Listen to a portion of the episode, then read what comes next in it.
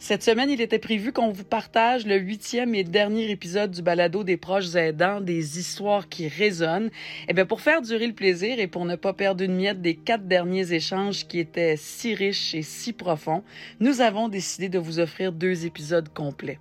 Alors installez-vous et plongez avec moi dans cette première partie de l'épisode 8 en compagnie du comédien Jean-Sébastien Girard et d'une maman proche aidante, Annick Larose. Je veux pas que ma mère aille dans une résidence pour le moment. Je, parce, je veux pas que ma mère vieillisse. Bon, je le disais, on est seuls tous les deux, donc c'est toute ma famille. On a un lien fusionnel depuis que je suis tout petit, donc c'est un personnage central de ma vie. C'est la personne la plus importante de ma vie.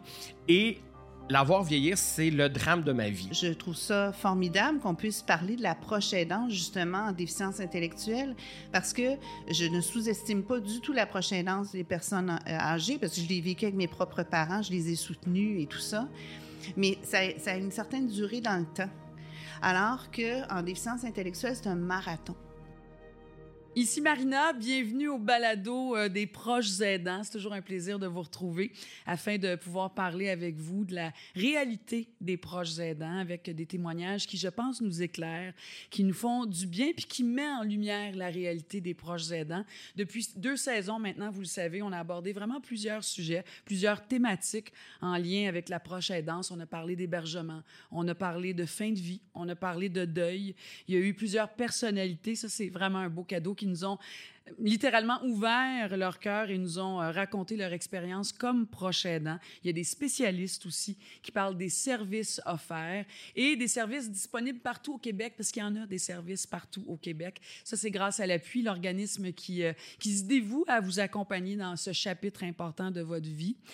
La proche aidance, on s'en rend bien compte, c'est vraiment une nouvelle réalité qu'il faut apprivoiser. Ça peut durer quelques jours, quelques semaines, quelques mois, voire plusieurs années dans certains cas.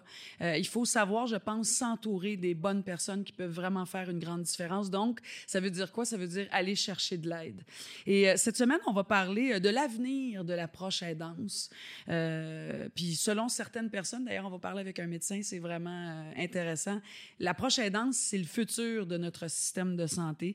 Dans une société vieillissante, comment faire pour faire plus de place à l'approche aidance? Je pense qu'il faut l'avoir, cette cette discussion-là sociétale. C'est une discussion de société qu'il faut avoir.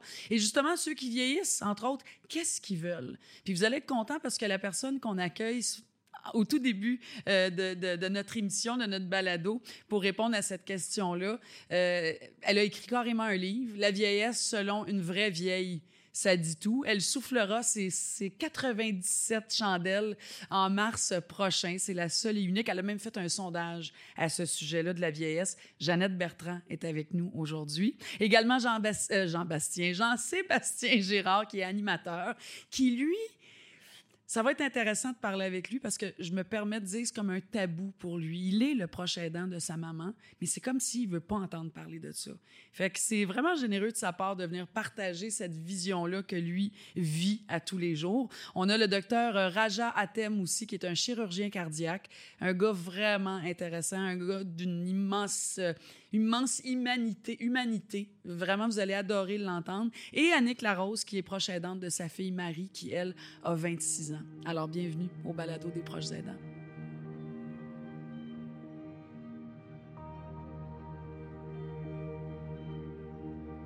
Jean-Sébastien Girard est acteur, animateur, metteur en scène. Il est humoriste à ses heures, je dirais assez souvent. Il nous fait rire. Aujourd'hui, en fait, aujourd'hui, c'est le fils de Monique qui nous rend, nous rend visite avec vraiment beaucoup de plaisir. Merci d'avoir accepté mon ben, invitation. C'est un grand plaisir. C'est quelque chose qui, me touche beaucoup. Quand je parle de ma mère, évidemment, c'est toujours émotif. Ça me fait tout le temps plaisir de le faire. Alors, euh, ça me fait plaisir d'être là. Oui, tu es proche de ta mère. D'ailleurs, les gens le savent. On t'a vu souvent avec elle, avec Monique, euh, à, la télé. Vous avez fait plein d'affaires ensemble. un personnage dans mon univers univers. Puis à la soirée est encore jeune dans une émission. C'est un personnage, ma mère. Comment elle va, Monique? Elle a 73 ans, oui, ta mère. Oui, elle va très bien. Euh, là, ça va se faire opérer pour les cataractes. Je viens d'avoir ce qui est une opération un peu mineure, mais pour elle, c'est une grande hypochondriaque. Ça génère beaucoup d'anxiété. Donc là, je viens juste d'avoir un texto. Oh non, j'ai mon rendez-vous parce que là, t'es contente que, que, qu'il y ait du délestage, imaginez-vous, parce que ça, ça ralentissait. oui, fait quand elle voyait qu'il y avait du délestage, elle disait bon, enfin, je serai plus pas obligée de plus tard.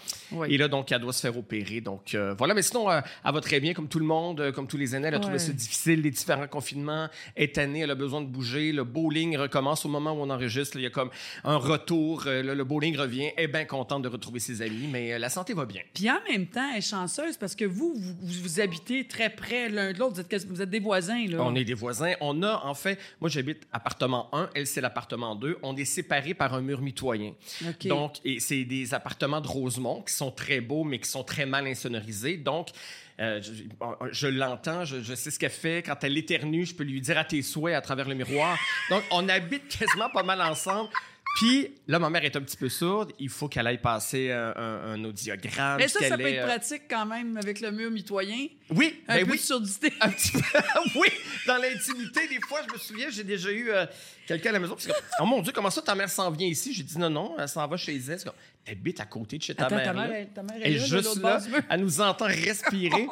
mais, euh, mais ça, quand... c'est, oui. c'est une grande chance, Jean-Sébastien, pour ta mère. Là. On parle du confinement, de la pandémie qui a tellement isolé tout le monde. Fait que vous autres, vous étiez comme confinés ensemble. On a créé une bulle. C'est un, plus Exactement. quand même. Et on se disait souvent, mon Dieu, une chance que t'es pas euh, dans des RPA, une chance que t'es pas. On aurait eu énormément de difficultés à pas se voir comme ça. J'ai eu beaucoup d'empathie, moi, pour, pour, pour les gens, évidemment, qui pouvaient pas voir les enfants. Et pour les enfants aussi, tu sais.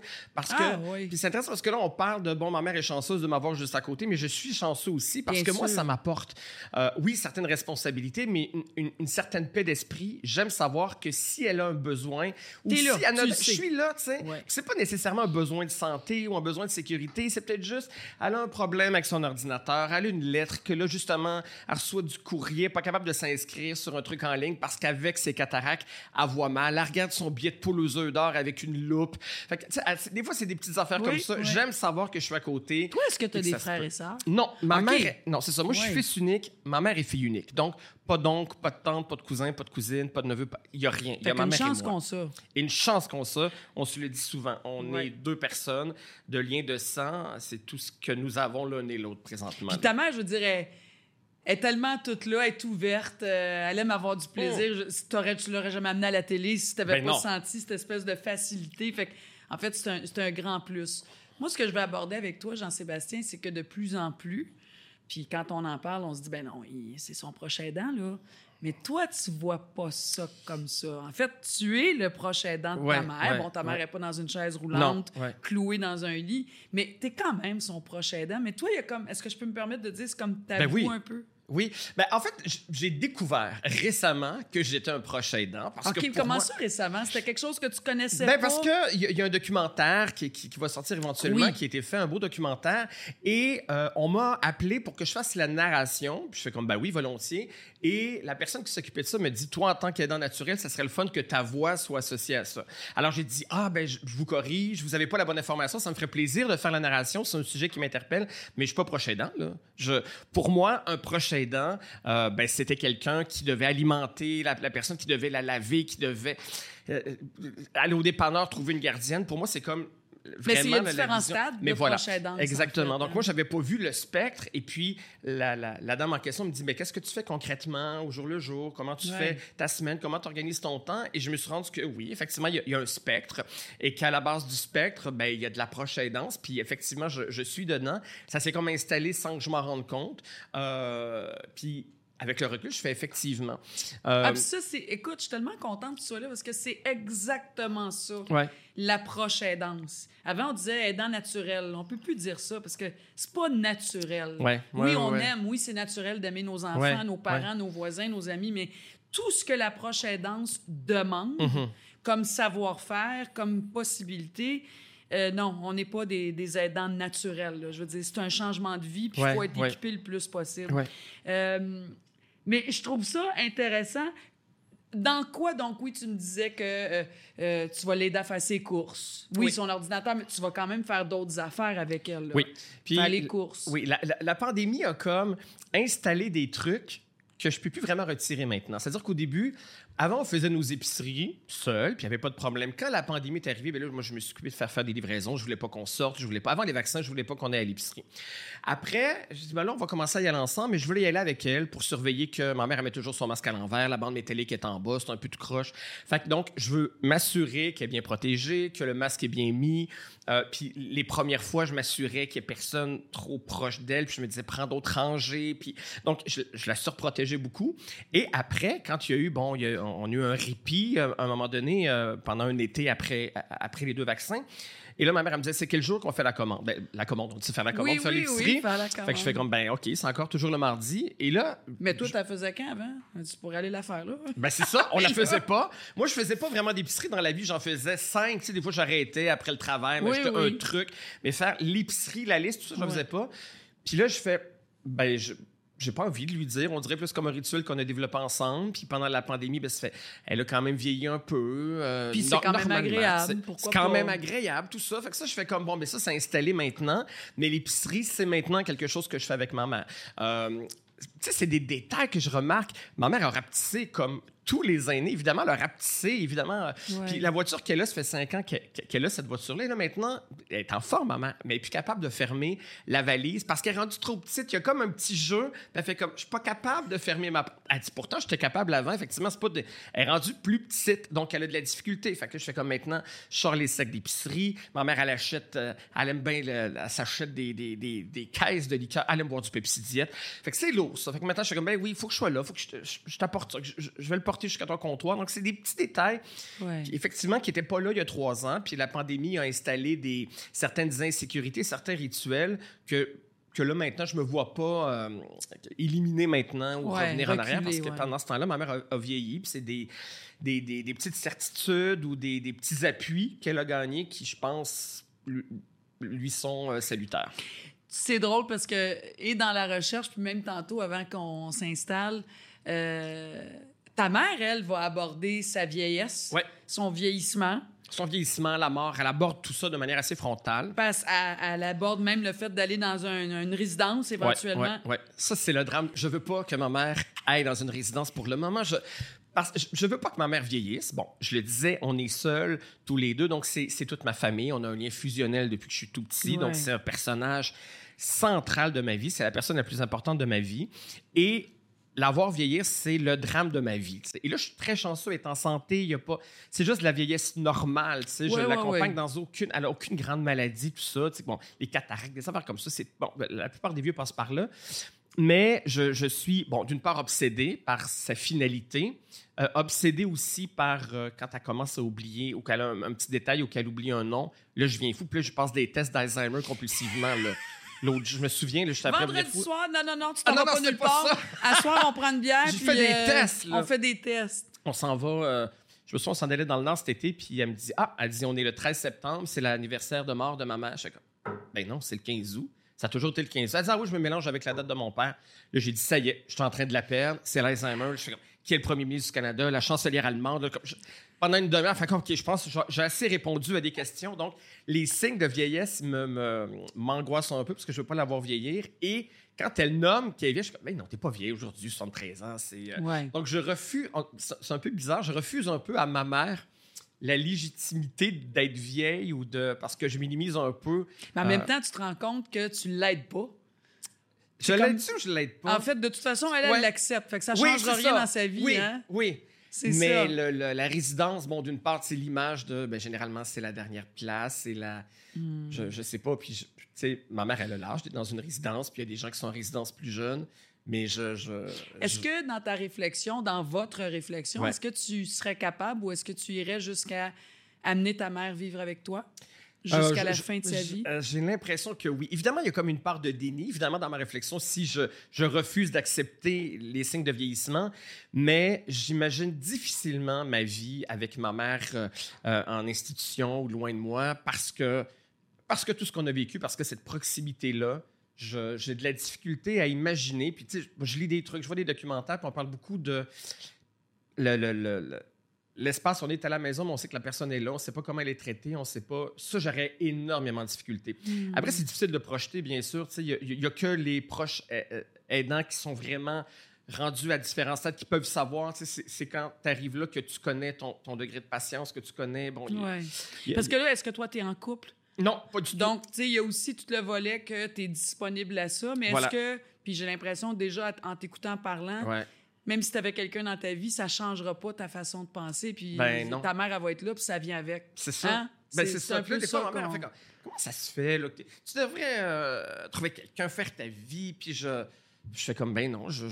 en tout cas, ça donne pas. Ben, ça donne pas. Un, ça donne pas. Ben puis deux, je, je me vois pas. Puis mère, des fois, elle me dit, tu sais, euh, parce que bon, c'est des petits appartements qu'on a, puis elle fait comme, tu gagnes ta vie, tu pourrais t'acheter autre chose, tu pourrais. Euh, là, je suis comme, ben non, je, il est trop tard, là.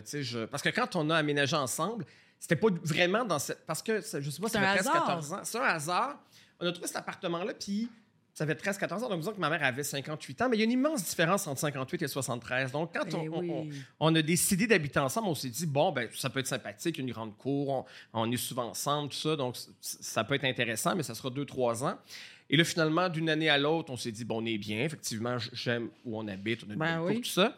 Et là, effectivement, ben, c'est ce dont on parle. Tranquillement, je me suis rendu compte, ah, OK, euh, donc, de, cette aventure-là de personne où ma mère était euh, enseignante, elle enseignait encore à 58 ans, faisait des remplacements, ben était sur le marché du travail. Là, je suis comme, ah, OK, tranquillement, ça s'est installé sans que je le sache et que là, je suis pas juste le voisin que c'est pratique, mais je suis le voisin qui a besoin de. de... Tu sais, maintenant, quand je vais quelque part, elle le sait que je suis pas là, elle me dit quand tu n'es pas là. Donc, c'est un peu comme si euh, on vivait ensemble. là, présentement, si vous l'appelez, elle sait que je suis avec toi, elle sait que je suis en train de faire ça, puis elle sait que je vais revenir. Monique, vous le savez. voilà, elle, le sait.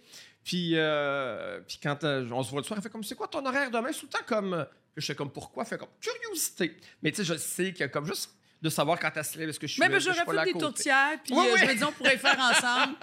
Puis euh, j'aurais des affaires à l'acheter. Puis je veux revenir, Jean-Sébastien, parce que je l'ai vu, moi, ton documentaire où tu fais la narration qui s'intitule A-t-on abandonné nos proches aidants? Euh, euh, produit par N12 Productions que je connais, qui va être à la télé. On pense peut-être cet automne, mais je vous le dis tout de suite, on n'a pas de détails précis, mais on va mettre tout ça sur le site de l'appui.org parce que c'est vraiment à voir. Moi, j'ai beaucoup aimé ça. Hein? C'est très touchant, c'est très réaliste. Ça ouvre vraiment la discussion à notre rapport de l'approche aidance. En gros, là, c'est un documentaire donc, qui suit quelques familles. Et euh, il y, a une femme, là, je vais dire une femme, il y a un homme, tout ça, mais il y a une femme, elle, c'est sa mère. Elle, un peu comme toi, j'ai jamais pensé être une proche aidante. Non. Euh, ça a été un choc. Ça a été toute la période d'acceptation, l'apprentissage aussi. Euh, puis elle, son syndrome, c'est la, peur de jamais en faire assez. Il y a une autre dame, une haïtienne, ça c'est vraiment intéressant, qui dit nous chez les haïtiens, c'est clair que nos parents vont pas dans des CHSLD. Culturellement, ça se fait pas. Ça se fait pas, c'est pas dans la culture. Sauf que j'ai tellement de rôles maintenant. Je suis une femme, je suis une mère, je suis une travailleuse, je suis une épouse, donc une conjointe, je suis une fille, la fille de ma mère, puis je suis une aidante. Et elle, elle a tout le côté quand même que. Et je suis haïtienne. Et nous, chez nous, on ne demande pas de l'aide. Ouais. Elle fait qu'elle, c'est un combat intérieur. Bref, il y a vraiment là, toutes sortes d'histoires de, de, tellement, mais tellement touchantes. Il y a des spécialistes qui viennent parler. Et je suis tombée à terre quand c'est là que j'ai découvert et que j'ai compris que si les gouvernements avaient à prendre en charge ces aidés-là. Combien ça coûterait, hein? Entre 4 et 10 milliards annuellement au gouvernement. Donc, on fait sauver les proches aidants en étant là entre 4 et 10 milliards de dollars annuellement à nos gouvernements. Ils ont de la difficulté à aller chercher des sous pour ces gens-là, alors qu'il faut économiser tellement la société qui leur donne des soins beaucoup plus personnalisés, plus humains, parce que c'est des personnes qu'on connaît et tout. Puis dans, le documentaire, euh, les réalisateurs, ben, ils vont à l'extérieur, ils vont à Bruxelles, ils vont voir d'autres modèles aussi à travers le monde. Il y a des modèles où ces gens-là sont rémunérés, ont des primes, ont, des congés, comme un congé parental euh, pour, pour, installer. Je veux dire, tu as un bébé, c'est on, s'arrête parce qu'on a besoin de temps, il y a de, l'adaptation et tout ça, mais quand on prend en charge un parent qui, parce qu'il y en a que c'est subi, bon, il y, a, un enfant là-dedans dont la mère a eu un AVC, donc ça a été subi et la vie a complètement changé. évidemment, après, comment tu continues à faire le travail? Comment on parle beaucoup de de, conciliation travail-famille, mais il faut parler de l'adaptation aussi. Donc, les gens doivent évidemment continuer à aller travailler et ça vient généralement avec une, une chute de productivité, ben, une chute de temps, des faillites. Il y a un coût là-dedans. Si tu obligé d'arrêter de travailler, si tu obligé de.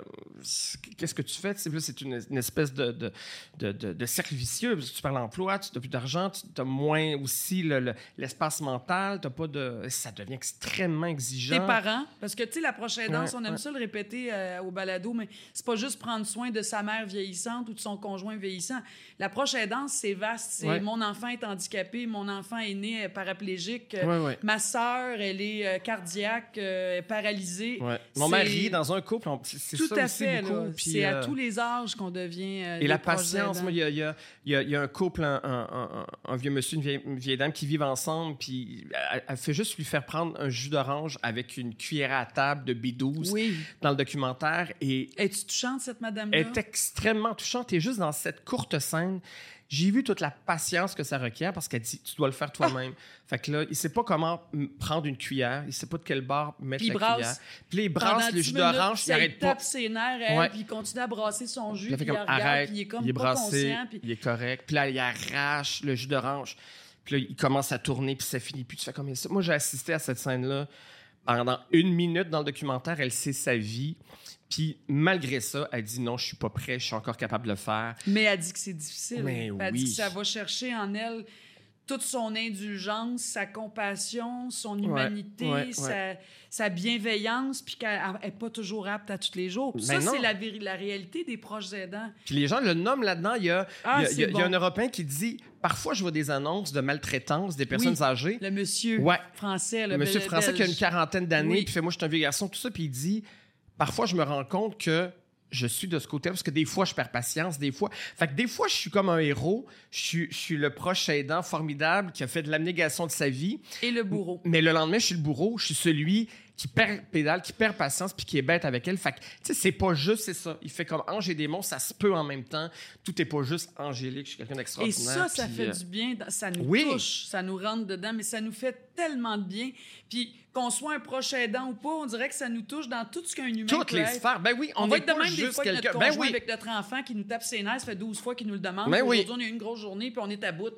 Juste dans la vie, en général, on peut être comme ça. Ben, moi, je suis avec ma mère cette semaine, on écoute District 31. Je pense qu'elle m'a demandé de réexpliquer quatre intrigues. Ça fait comme, mais lui, c'était qui? Puis là, je, je, me suis impatienté. Puis là, je suis comme, ben, tu sais, je pourrais peut-être écouter des affaires moins compliquées, là, si, t'es plus capable de suivre ça, tu sais. Elle fait comme, elle dit, mon Dieu, que je te tape ses nages. Oh non, mais pas du tout. Puis là, je comme, mais oui, là, je mais me suis, je sais oui, pas comment te le dire. tu sais, comme, écoute des petits bonhommes, là, si District 31, c'est trop compliqué. tu sais, ah, ben non, mais non, mais non. Mais non, puis après ça, j'ai fait comme, ah là, je suis pas fin. Puis là, moi, je, je fais comme, mon Dieu, mais quand elle va mourir, je vais penser à la fois où j'étais ben bête pendant qu'elle écoutait District 31. Ben j'aurais pu.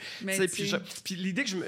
La chose que je me dis tout le temps, quand je viens pour perdre patience, quand elle me demande un truc, ou, ou ça me tente pas de le faire, je me dis tout le temps, et si elle était morte présentement, combien je donnerais pour pouvoir aller euh, monter ses bouteilles de coke sur son comptoir? Combien je donnerais pour y expliquer l'intrigue de District 31?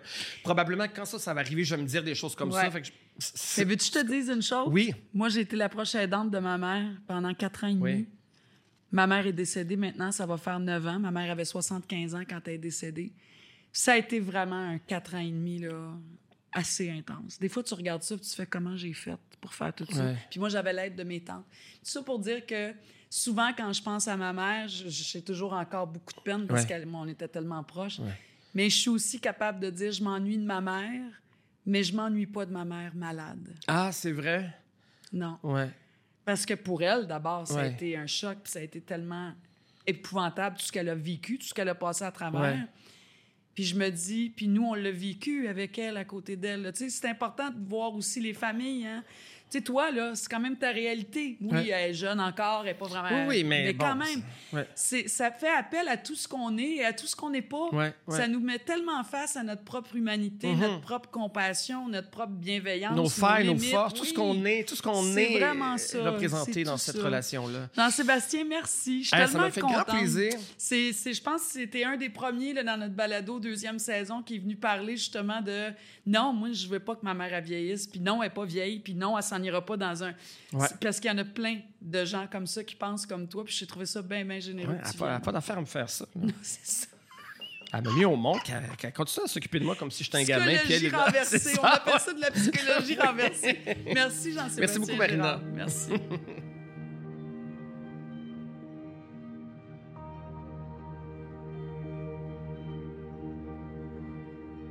Annick Larose est la maman de sa fille, de sa fille de 26 ans. Euh, elle s'appelle Marie. Marie est porteuse d'une trisomie 21. Et en plus, à l'âge de deux mois, elle a eu une leucémie. Bienvenue à notre balado, Annick. Bonjour. Merci d'être là. Merci. Vraiment. Euh, vous avez aussi deux autres enfants. Euh, j'avais noté euh, Jean-Pascal et Mathilde. Tout à fait. Donc, Marie, c'est l'aînée. Oui, c'est l'aînée. Bon. Effectivement. Évidemment, juste tout de suite, on se dit trois enfants, dont une qui a des besoins particuliers.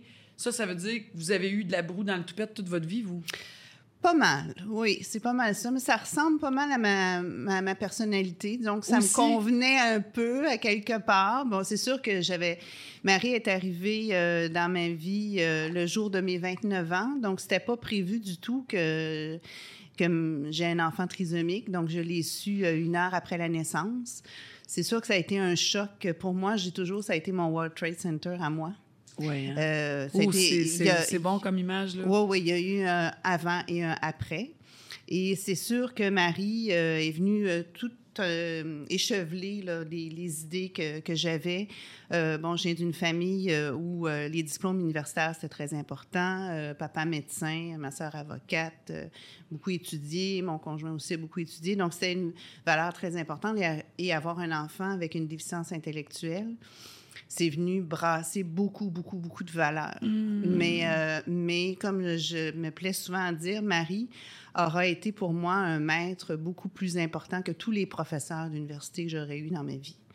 Euh, elle m'a ah, moi, ça me fascine quand les gens sont, disent ça. C'est sûr que c'est votre fille, vous êtes sa mère, mais je trouve ça, j'ai des frissons jusque dans la tête de dire que euh, à travers cette réalité-là de votre vie, ce que vous dites aussi, c'est que ça a été la chose la plus extraordinaire aussi dans ma vie. Oui, tout à fait. C'est sûr qu'avec elle, j'ai appris à être mère.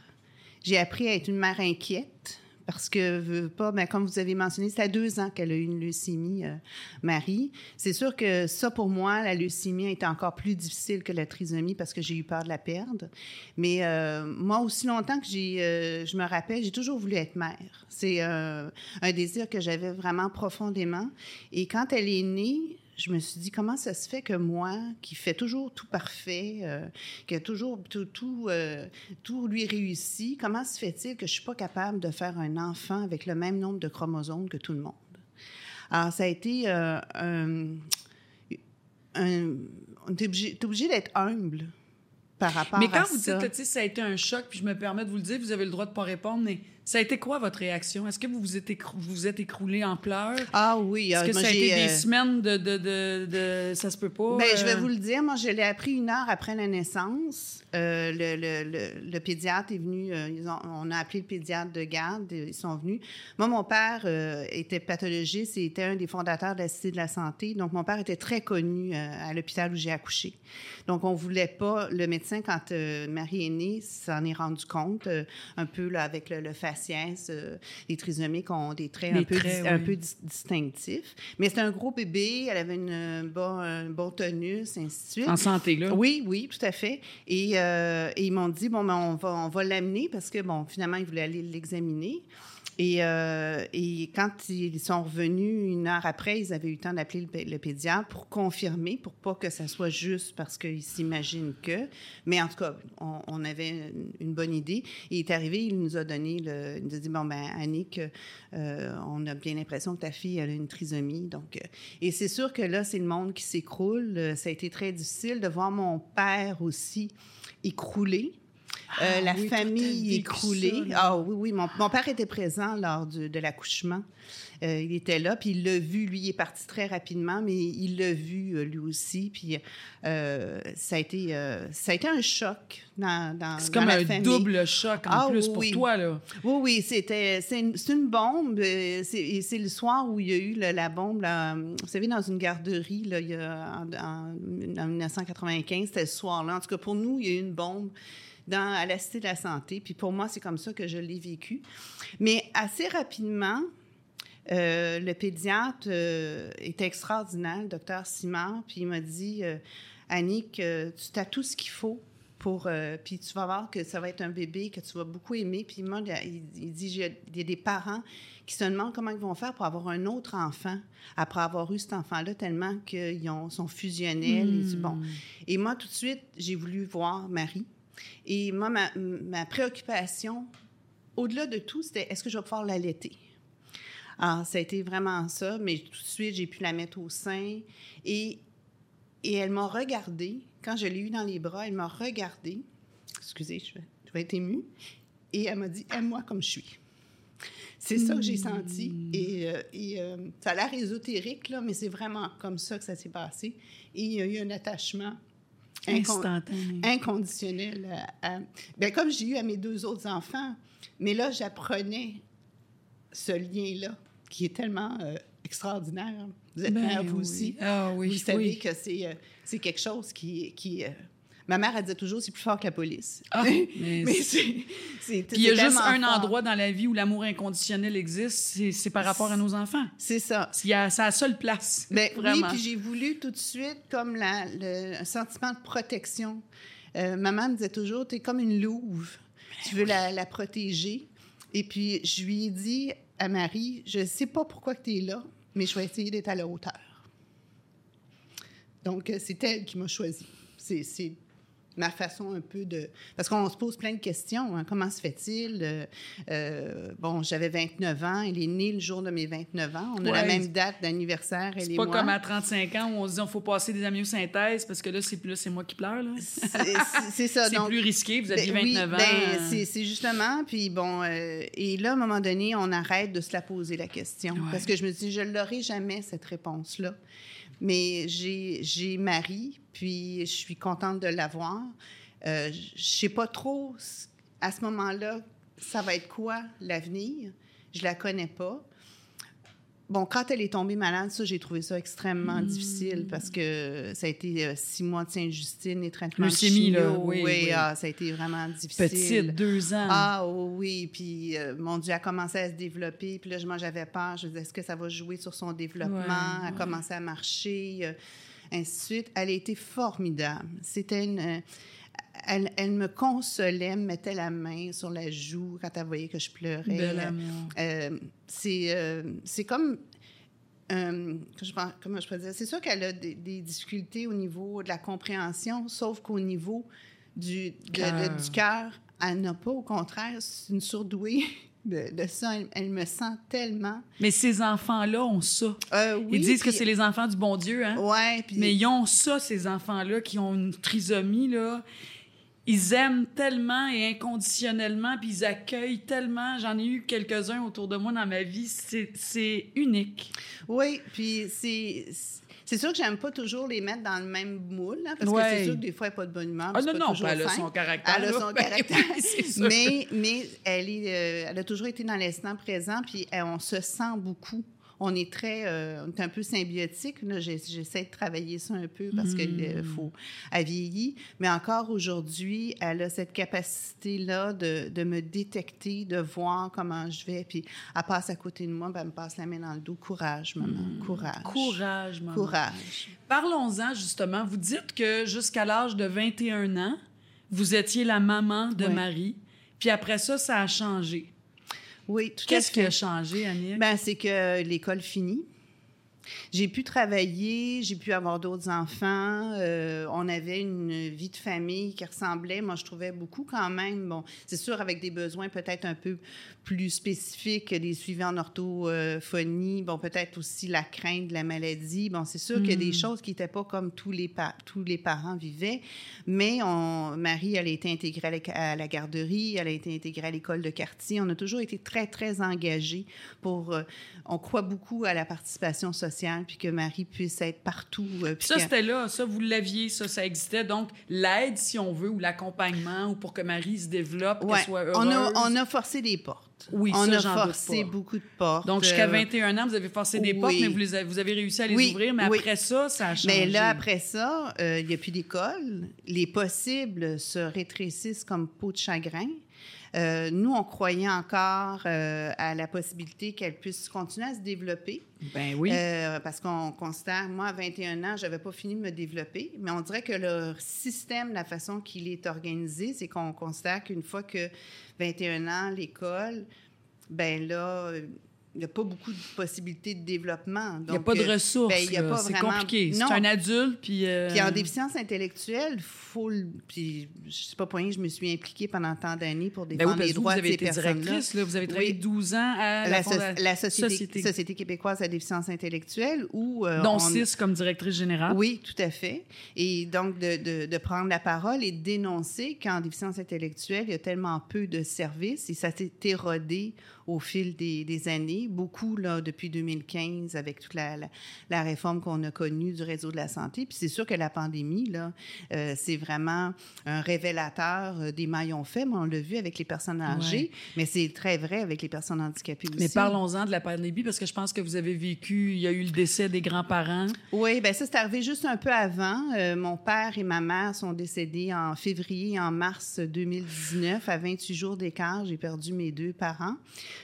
Euh, c'est sûr que ça a été, euh, ça a été très difficile euh, pour, pour toute la famille.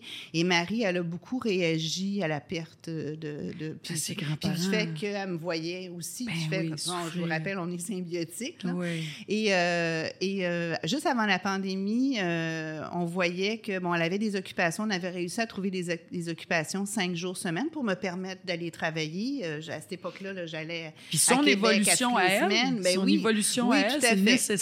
Tout à fait. Et, euh, et on voyait que ça forçait le, transport adap- adapté venait la chercher à 7 heures le matin. Euh, euh, C'était difficile. le 5 jours, go, go, go, dépêche-toi, maman, il faut qu'elle prenne son autobus pour aller à Québec. Je la poussais beaucoup parce que, bon, j'avais un poste de direction. je- J'étais, j'avais mes stress moi aussi, mes, mes impératifs. Puis c'est pas parce qu'on travaille dans un milieu en déficience intellectuelle que les gens comprennent nécessairement qu'on est un proche aidant nous-mêmes. hein.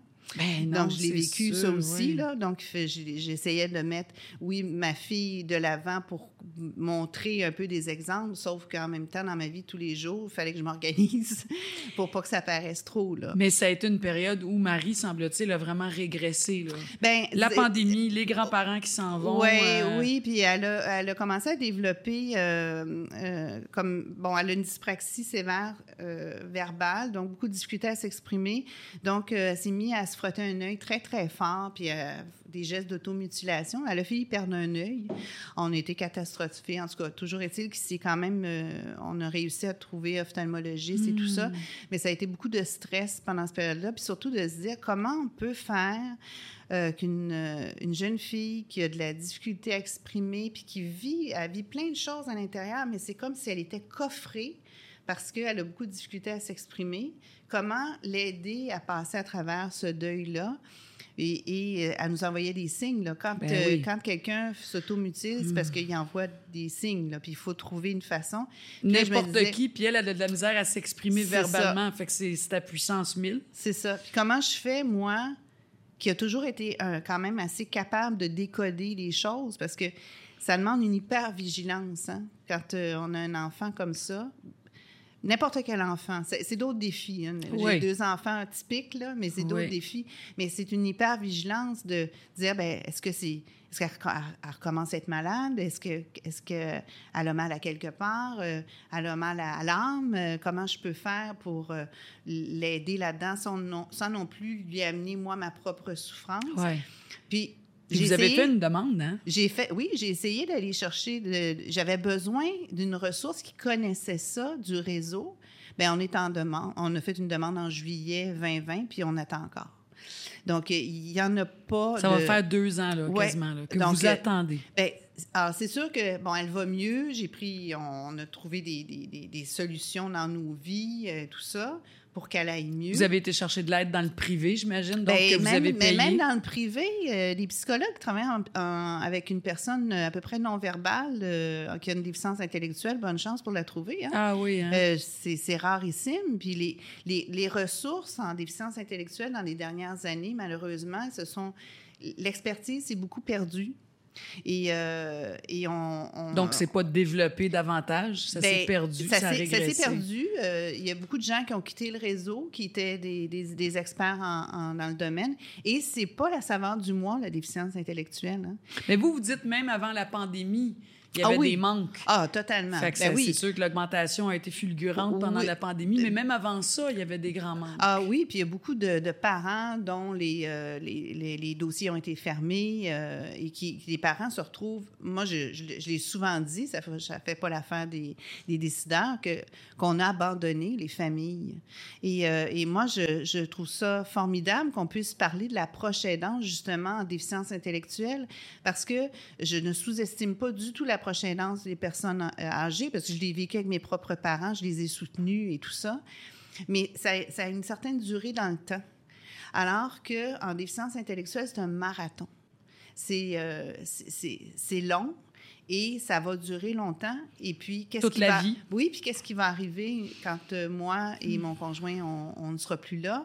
Et c'est sûr que ça a une incidence sur la fratrie. On, on commence à en discuter Tout le avec monde eux. écope de ça. Ben, oui, oui, puis tout le monde veut qu'elle soit bien, le mieux possible. Et comment, euh, c'est- elles sont où les ressources? Euh, en qui on peut faire confiance pour confier notre rivière de diamants? Parce qu'on ne confie pas notre rivière de diamants à n'importe qui. Hmm. Donc, euh, c'est euh, co- comment, euh, comment appréhender, comment voir le, le futur de manière positive. Et Ben, je vous pose la question, comment est-ce que vous réussissez? Ou est-ce que vous voyez un futur positif où vous êtes vraiment confronté à une réalité qui fait on fait quoi avec ça? C'est sûr que on- nous, notre, euh, quand je dis nous, c'est moi et mon conjoint, on a toujours le même réflexe. On dit, on va, on va s'impliquer. On va s'impliquer. euh, là, on était très impliqués avec le réseau des Arches. Euh, on va s'impliquer pour connaître un peu les. euh, c'est la même chose, on faisait ça à la garderie, on faisait ça à l'école, pour connaître les milieux. En, que- en s'impliquant qu'on fait bouger Oui. les choses, Ben hein, oui, parce qu'on a une présence. C'est euh, c'est ça. Puis de, et, et moi, je veux, je souhaite que Marie reste pas avec nous éternellement. C'est pas parce que je l'aime pas, on- soyons. Pour elle, elle Oui. a besoin de vivre ça. Elle est quand même consciente de ça. Oui, Pas mais- parce qu'elle a une, une Ben, trisomie ça à différents degrés, là, mais... Ça, ça commence parce que mon fils, qui a 23 ans, il a quitté le nid familial en octobre dernier. Et, euh, et là, elle peut voir que, ah, mon C'est le frère, cours de la vie. il, il est en appartement. Donc euh, là, elle va chez son frère. Donc, euh, tranquillement, parce que contrairement à un autre enfant, quand on a un, un enfant handicapé comme Marie, on est obligé de pousser l'oisillon en dehors du nid. Mhm. Alors que mon fils, j'ai pas eu besoin de le pousser. Là. Il, Il avait juste hâte, lui. Il a, il fait le ça temps. tout seul. C'est oui, ça. oui, c'est ça. Alors que ça prend beaucoup de courage, puis de se parler, parce que comme parent, on se dit, mon Dieu, je vais regarder, je vais m'acheter une grande euh, coupe de verre, là, puis je vais la mettre dessus, puis... euh, mais non, ça, je sais pas lui rendre service. Ben non, c'est pas ça qu'on veut pour notre enfant. c'est Mais la- tant mieux, parce qu'il y a des parents qui vont faire ça, malheureusement. Mais il faut se parler. C'est ça. Il faut se parler, il faut se parler, puis il faut aller contre. C'est contre nature, des fois. Juste les, les, les tout débuts, je l'envoyais dans des camps, là. Je me rappelle, elle avait 12 ans, puis euh, quelle idée que j'ai eue, là. Puis juste avant de l'envoyer, de la, C'était pas une bonne idée. Non, je me disais, quelle, quelle idée que j'ai eue, mais elle était tellement contente. Ah, ben ça, quand ouais, Elle revenait habillée tout croche, mais heureuse, heureuse de enfin à pas maman sous le- sur le dos. Mais ça, je pense que ça, c'est comme, c'est tous les parents qu'on a un enfant trisomique ou pas, là, hein, Mais- c'est de l'attachement. Oui, mais c'est multiplié par 100. Oui, mais puis mille, je Ouais. dirais. Puis en même temps, j'imagine comme parent avec un enfant avec des besoins particuliers, puis oui, handicapé, il y a aussi tout, tout le syndrome de il y a juste moi qui peux s'en occuper comme il Oui. faut. Il y a juste Ah, avec ouais. moi qui est bien. Il y a juste moi qui sait ce qu'elle a besoin. Il y a juste moi. Il y a tout ça aussi là-dedans. Ouais. Mais vous avez quand même, je veux dire, c'est extraordinaire. Vous aviez quand même la lucidité de dire oui, oui, moi je sais tout ce que je lui apporte, mais pour elle, elle a besoin d'aller voir, puis être avec des gens en qui on peut avoir confiance. Donc, Ouais. c'est comme ça qu'elle grandit. Mais je vous dirais que je dois rendre hommage à mon conjoint pour ça. Parce que je pense que c'est sont extraordinaires, les papas, des fois, pour nous. il, me dit, il me dit toujours mon rôle, c'est de te séparer un peu. Là. C'est tellement vrai. Puis on est deux hein, là-dedans. En tout cas, moi, je suis chanceuse. Puis mon couple a résisté à ça parce qu'il y a beaucoup de couples. Je voulais vous poser la question. déjà que votre couple a, a, survécu à ça. Oui, puis on s'aime beaucoup, beaucoup, beaucoup. C'est extraordinaire. Ça, fait, ça va faire 36 ans qu'on est ensemble. On s'est connus au cégep. Euh, donc ça, c'est une chance. Euh, je remercierai jamais ouais, assez la vie là, de, de, de, pouvoir... Parce qu'on on est vraiment... C'est un travail d'équipe, puis on s'entraide beaucoup. Mais comment on réussit ça, Annick? Moi, je pense à des parents qui nous écoutent, qui vivent avec un enfant peut-être nouveau-né, là, hein, ça te frappe d'en face, là, la bombe, elle vient de tomber, là. là, vous, vous êtes plus vieille, vous avez évolué, votre fille a 26 ans, mais ça serait quoi les clés de base importantes dans un couple là, pour, pour pour faire équipe, pour garder en avant, regarder dans la même direction, alors qu'il y en a que ça, tout devient dysfonctionnel, chacun dans sa tête, chacun dans son cœur. Comment on réussit à faire ça? Moi, je pense que l'ingrédient premier, c'est d'avoir des valeurs communes. C'est la base de tout. La, hein? Oui, c'est d'avoir des valeurs communes et, euh, et, et d'écouter, d'essayer d'écouter le plus possible. Nous, on a, eu des moments où euh, moi, j'allais moins bien. Ben là, c'est Jean qui prenait le, relais ou, inversement. C'est sûr qu'on a eu besoin, on a eu des ajustements. On ne peut pas passer toutes ces années-là sans. C'est la, vie n'est pas un long fleuve tranquille. Mais êtes-vous allé chercher de l'aide? Avez-vous réussi à les consulter, de faire, gars, moi, j'y arrive pas, là. Lui, Oui, ben moi, moi c'est sûr que je, moi, je considère que j'avais plus de à quelque part besoin d'aide. J'ai été suivi, j'ai, allée chercher, moi, assez rapidement de l'aide de manière générale oui. par rapport à la vie en général. Oui. Euh, mon conjoint a, une capacité d'écoute assez exceptionnelle. Euh, lui est étudiant en psychologie. Il a ça un peu dans les fibres. Euh, lui aussi est allé chercher de l'aide aux besoins. Hmm. C'est pas c'est pas il n'y a pas de miracle là-dedans hein. c'est c'est vraiment je pense qu'on on s'aime beaucoup à la base, puis on a des valeurs communes, puis on a décidé que c'est ensemble qu'on a fait ces trois enfants-là. Puis sur certaines choses, l'adolescence de nos deux autres nous ont éprouvé quand même pas mal aussi. oui, c'est ça, on parle pas des hein? deux autres. on parle de Marie, mais les deux autres, ils ont 19, 21. Euh, c'est 23 et 19 ans. Là. Ça, ça s'est pas pire? Euh, ben, mon fils, quand il a eu 18 ans, il a eu beaucoup de 18 ans, puis ma fille aussi a 18 ans, fait qu'on a eu des bouts euh, pas simples, puis parfois, je me disais, l'un dans l'autre, je ne sais pas c'est quoi qui est le plus difficile. Tu sais, quand tu n'as pas de nouvelles, puis que tu sais pas. Puis, Mais tu sais, même pour eux autres, Annick, j'imagine, vos enfants, là, ils, ont, ils, ont, quand même, puis je dis ça en tout respect, puis c'est ça la vie, là, mais ils ont écopé, j'imagine, de Marie là, par rapport à certaines choses, ou ils ont dû s'adapter, eux, beaucoup dans leur vie par rapport à Marie. Puis, et j'imagine que, est-ce que dans l'adolescence, ils ont vécu ça difficilement, d'être un peu difficile parce que vous aviez déjà Marie. Qui Ça a-tu créé ça dans les. Je ne sais pas si c'est dû à, Marie. peut-être oui, ils ont peut-être dû travailler un petit peu fort pour avoir de l'attention. En même temps, je considère qu'ils en ont eu quand même beaucoup à leur façon. Euh, mais c'est sûr que leur niveau d'acceptation de, la vie avec leur sœur a été a fluctué avec les années. Euh, c'est sûr quand ils étaient jeunes, euh, ils voyaient moins la différence. puis ils sont allés à la même école. J'ai eu une année où les trois étaient à la même école. mon fils a toujours été le défenseur de sa sœur. Et, et bon, c'est sûr quand il est arrivé au secondaire puis qu'il amenait des copains à l'école, à, la maison qui connaissaient pas Marie, moi, je, l'équipais.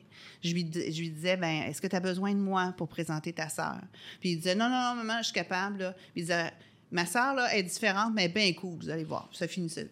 C'était aussi simple. Fait que j'ai essayé de les équiper un peu, mais c'est sûr, puis je connaîtrai pas toutes non plus, puis ils veulent pas nécessairement m'en parler. Non? Mais je sais que même vont consulter. Parce que ça, on leur a dit, si vous avez besoin d'en ben parler à des personnes autres, mais je sais très bien qu'ils ne veulent pas nécessairement parler à leurs parents parce qu'ils savent que ça peut nous, nous Ils veulent pas vous faire de la peine. C'est ben justement. Mais ça, je pense qu'on a laissé la porte ouverte. Mais, euh, mais ma, ma, petite dernière, je me rappellerai toujours en maternelle qui m'arrive, puis elle avait reçu une méritage de la tolérance. Puis elle a dit Maman, c'est quoi la tolérance? J'ai dit Tu le fais, puis tu le sais pas. C'est ça. Ça fait longtemps que tu te pratiques. C'est ça, c'est ça. Donc, c'est sûr que je pense que ça fait des, des humains euh, euh, avec une belle sensibilité, Ouais, bien sûr. mais qui doivent faire quand même attention. Puis j'ai toujours essayé, mais on est. J'ai sûrement fait la des réalité erreurs. de la vie, bien sûr. ça, on est toutes là-dedans en même temps. Oui. Annick, en terminant, on parle euh, pour ce dernier épisode-là de- du futur de la proche aidance. Vous êtes la proche aidante de votre fille. Elle a 26 ans aujourd'hui. Le futur de Marie, c'est quoi? Vous l'envisagez comment? euh, Ben moi, je rêve que- qu'elle puisse euh, aller, euh, qu'on puisse trouver un lieu intéressant pour elle où elle Une puisse, elle- euh, s'épanouir, où on va se sentir euh, en confiance également. Je souhaite ardemment qu'elle puisse rencontrer un amoureux. Ben J'aimerais tellement ça. C'est vraiment mon souhait le, le plus cher. Et euh, qu'elle soit en santé le plus longtemps possible et qu'on puisse euh, sans non plus, j'ai jamais voulu que ça soit un fardeau pour son frère et sa sœur. Ouais. Mais euh, je le sais, ils me l'ont déjà dit, ils laisseront jamais leur sœur euh, sans ressources. Donc, euh, qu'on continue à être une famille tissée, serrée, même si parfois, des fois, c'est... Ouais. ah, je veux dire, on n'est pas parfait. Là. on est des pas- humains. c'est pas un roman, Ouais. là. Mais de, de- qu'elle puisse, qu'elle puisse trouver... euh, S'épanouir. s'ép- s'épanou- S'épanouir, puis qu'elle qu'elle soit, continue à, à être bien. Puis, À euh, grandir. oui, puis que la, la vie, elle est belle malgré euh, bien, les, bien, bien les embûches. Puis c'est ce que j'ai toujours essayé d'insuffler Ouais. à ma famille. Puis euh, même si parfois, moi-même, je me sentais un petit peu écroulée. Ah, mon Dieu, oui, il faut être solide, il faut être fort. Puis quand vous regardez notre système de santé, nos dirigeants, ce sera le mot de la fin, là, euh, est-ce que vous êtes optimiste? Je suis pas très optimiste, dans le sens que c'est sûr que la pandémie, ça a été un révélateur, encore ce que j'ai dit tantôt, là. mais euh, et ça va avoir coûté très cher. Puis malheureusement, le soutien aux personnes handicapées, c'est jamais une priorité. Les personnes handicapées, très peu votent. Mais comme j'ai toujours dit, les parents votent, par exemple. Mais, Ouais. mais une société qui se veut civilisée, c'est une société qui s'occupe des plus vulnérables. Les plus vulnérables, ben, c'est aussi les personnes handicapées. Et euh, les personnes qui ont une déficience intellectuelle, non, c'est pas la saveur du mois, mais elles ont besoin de soutien. Et c'est pas un soutien nécessairement médical, c'est un, soutien social. Ouais. Et on a sabré dans les services sociaux, euh, malheureusement, au profit de, du médical, que, que je dénigre pas, là, il, est- il est important, mais tout ce qui est services sociaux, on l'a vu avec la DPJ, avec tous les problèmes de santé mentale Ouais. ben, les, les- les personnes qui ont une déficience intellectuelle, ben, elles ont besoin d'être accompagnées. Puis, des fois, c'est pas quelque chose d'extraordinaire, mais c'est un soutien constant. Puis, on ne guérit pas de la déficience intellectuelle. Donc, on peut pas penser en épisode un de état service. permanent. Là. C'est ça, c'est pas, pas une appendicite, Ouais. là. Non. Donc, on a besoin de soutien en continu et pas non, non pas juste en épisode pour pouvoir rentrer ça dans un indicateur euh, Puis c'est sûr que tu sais, les parents sont déjà, les familles sont déjà débordées, mais il n'empêche que si on s'implique en étant présent, en voulant créer des services, en étant là pour des levées de fonds de services, c'est comme ça aussi. La société a un rôle à jouer aussi. Oui, puis le, public a un rôle à Ouais. jouer. Puis, euh, puis c'est sûr que comme proche aidant, je suis, ta- je suis totalement d'accord qu'on soutienne les proches aidants, mais il faut pas qu'on on n'a pas à faire un rôle qu'on- on ne doit pas jouer un rôle qu'on ne devrait pas jouer. Je sais pas Mais si vous comprenez. on- on peut pas porter tous les on chapeaux. peut pas porter tous les chapeaux. C'est ça. On peut pas toujours pallier. Alors moi, comme je dis toujours, si vous voulez m'aider, ben arrangez-vous pour avoir des services adéquats pour ma fille, puis lui, qu'elle puisse avoir des activités intéressantes, qu'elle puisse continuer à travailler pour éventuellement peut-être Ouais. même travailler. Qui, qui a dit un jour qu'elle pourrait jamais travailler? Ben non, mais il y en a Mais- qui travaillent, bien Ben sûr, oui, mais tout ça, ça mais se sauf que le réseau, puis- il n'est pas fait pour ça. Exact. Ouais, et, ouais, ouais. et moi, on m'a dit, si vous voulez qu'elle ait un stage, Mme Larose, ben trouvez-vous-le.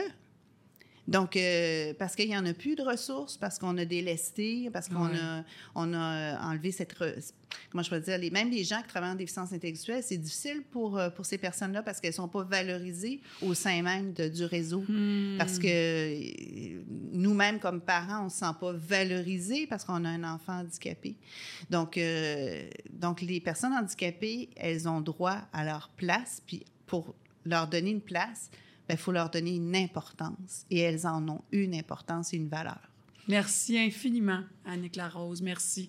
Beaucoup de matière à réflexion, je pense, pour, euh, pour, tout le monde puis nos décideurs. Merci. Merci. Bonne route avec euh, votre belle-mari et vos enfants et votre, et votre conjoint. Il y a, beaucoup d'espoir à travers votre histoire. C'est précieux. Merci. Merci de m'avoir invité. C'est un grand plaisir.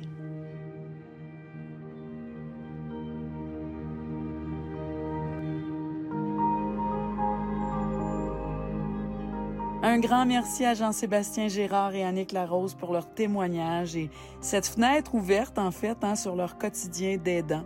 Ces partages, on le sait, nous permettent de nous reconnaître dans leurs expériences à la fois uniques. Chaque expérience est unique et universelle. Alors, merci.